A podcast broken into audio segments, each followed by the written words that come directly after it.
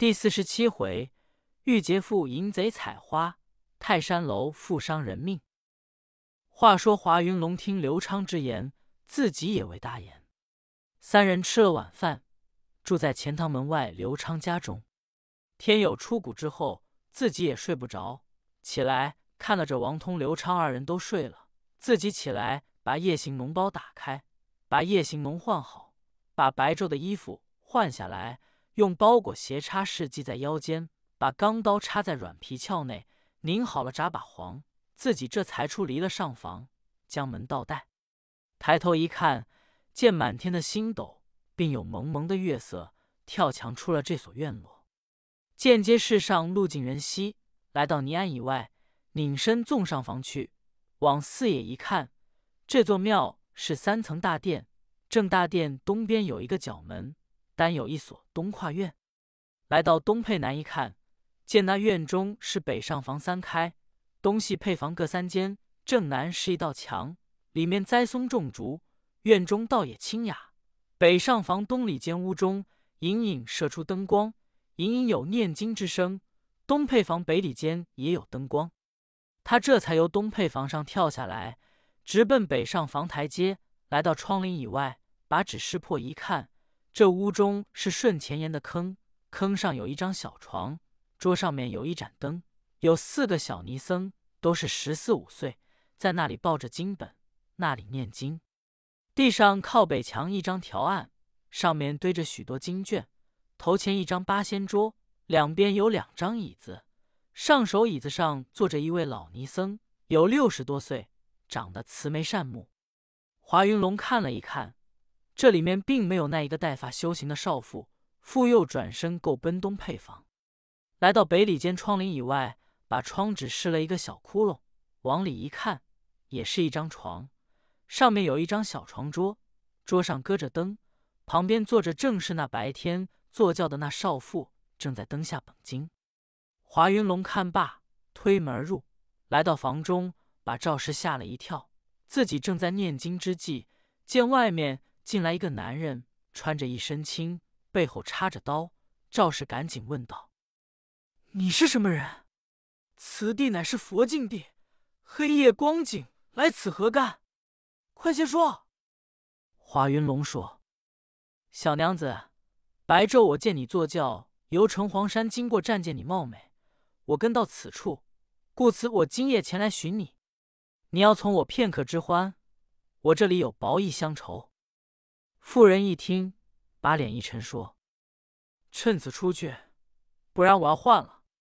把我师傅叫来，将你送到当官，悔之晚矣。”华云龙一听这话，勃然大怒，说：“好，你要从我便罢；如不从我，你来看。”用手一指背后的刀。那妇人一看，本是为列姐的妇人，赶紧就嚷。了不得了，杀了人了！救人啊！华云龙一听，恐怕有人来，过去一揪青丝发，拔出刀，噗的一刀，竟将妇人杀死。可怜红粉多娇女，化作南柯一梦兮。华云龙本是一团高兴，今朝把人一杀，心中甚是懊悔。只见外面老尼姑说：“什么人在我这里扰闹？已把房门堵住。”华云龙急了，照定老尼姑头上就是一刀。老尼姑一闪身，正砍在膀背之上。老尼姑，哎呀！一声翻身栽倒。华云龙趁势纵在院中，拧身上房，自己仍由旧路回来。刘昌正醒了，说：“华二太爷上哪里去了？”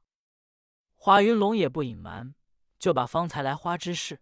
如此如此一说，王通也醒了，听得明白，说：“二弟初到此地，就做了这样的大案，唯恐你在此地住不长久。”华云龙一听，微微一笑，说：“不要紧，就凭此地这几个班头，我有个耳闻报，不足为论。”说着话，二人起来。天光亮了，华云龙说。刘昌，你做你的买卖去，不要跟我二人闲逛。你有公事在身。刘昌答应去了。王通同华云龙二人够奔前堂门，见街市上人烟稠密，二人就听纷纷传言。乌竹安回头验尸。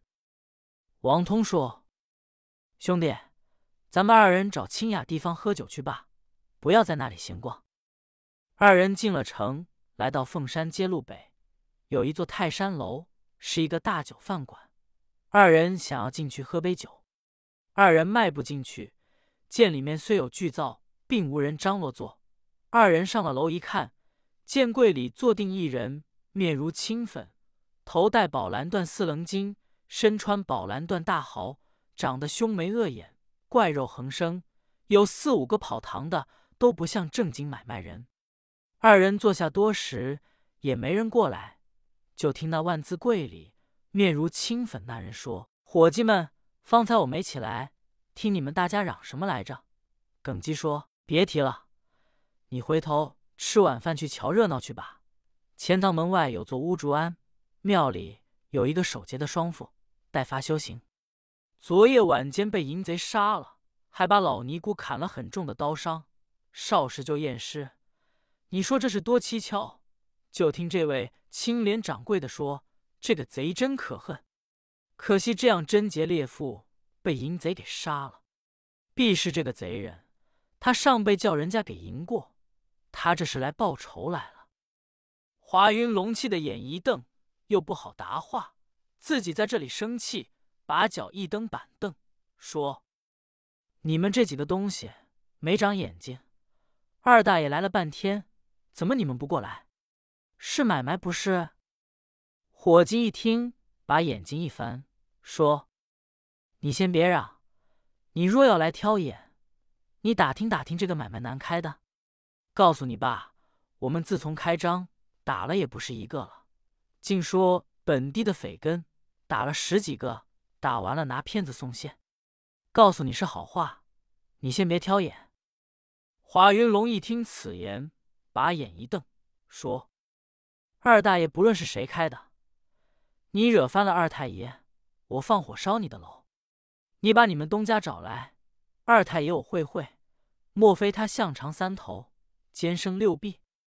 二太爷我挑定眼了。”书中交代，这座酒楼的东家原本是秦丞相的管家秦安，他的侄儿叫进阶大岁秦禄开的。这座酒楼本不为卖散客做，所谓是有人托人情打官司来找秦禄，他给暗相府走动，所拉拢都是几个仕宦人等买卖，很势利。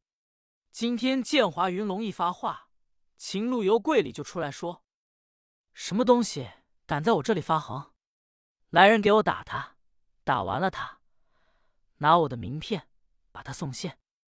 华云龙一听，气往上撞，伸手就把刀拉出来。秦禄说：“你敢杀人吗？拿刀怎么样？给你砍！”自己以为有势力，把脑袋往前一递。华云龙说：“杀你还不如撵臭虫。”手起刀落，秦禄脑袋分了家。吓得伙计喊嚷：“我的妈！”往下就跑，脚底下一软，咕噜噜，滚下楼梯去。立时有人到本地面官厅去报，我们酒楼上来了两个人，把我们东家杀了。众官人说：“赶紧拿！”及至众人来到楼上一瞧，楼上并没了人。华云龙同王通早由楼窗跳出去。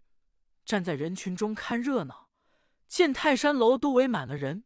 众人说：“贼跑了。”有说：“不要紧，这贼跑不了。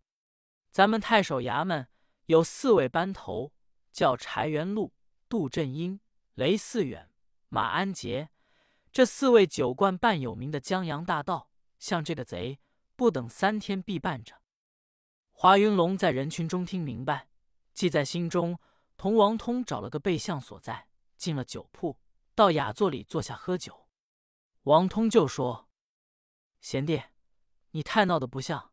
昨天你方到这里，晚间杀了一个，今天又杀了一个。”华云龙说：“我告诉大哥说，既我来到这里，我要做几件惊天动地之事，也是他自己找死。方才我听见说，此地有四个能办案的马快，我倒要逗逗他们这几个。和王通二人径自去了。秦相一早起来上朝，必要到里边来，一见丫鬟昏迷不醒，到屋中一看，失去着囊玉镯凤冠，即派人先把夫人使女救活。一看墙上，秦相方知贼人已远去了。不知墙上写的是何诗句？且看下回分解。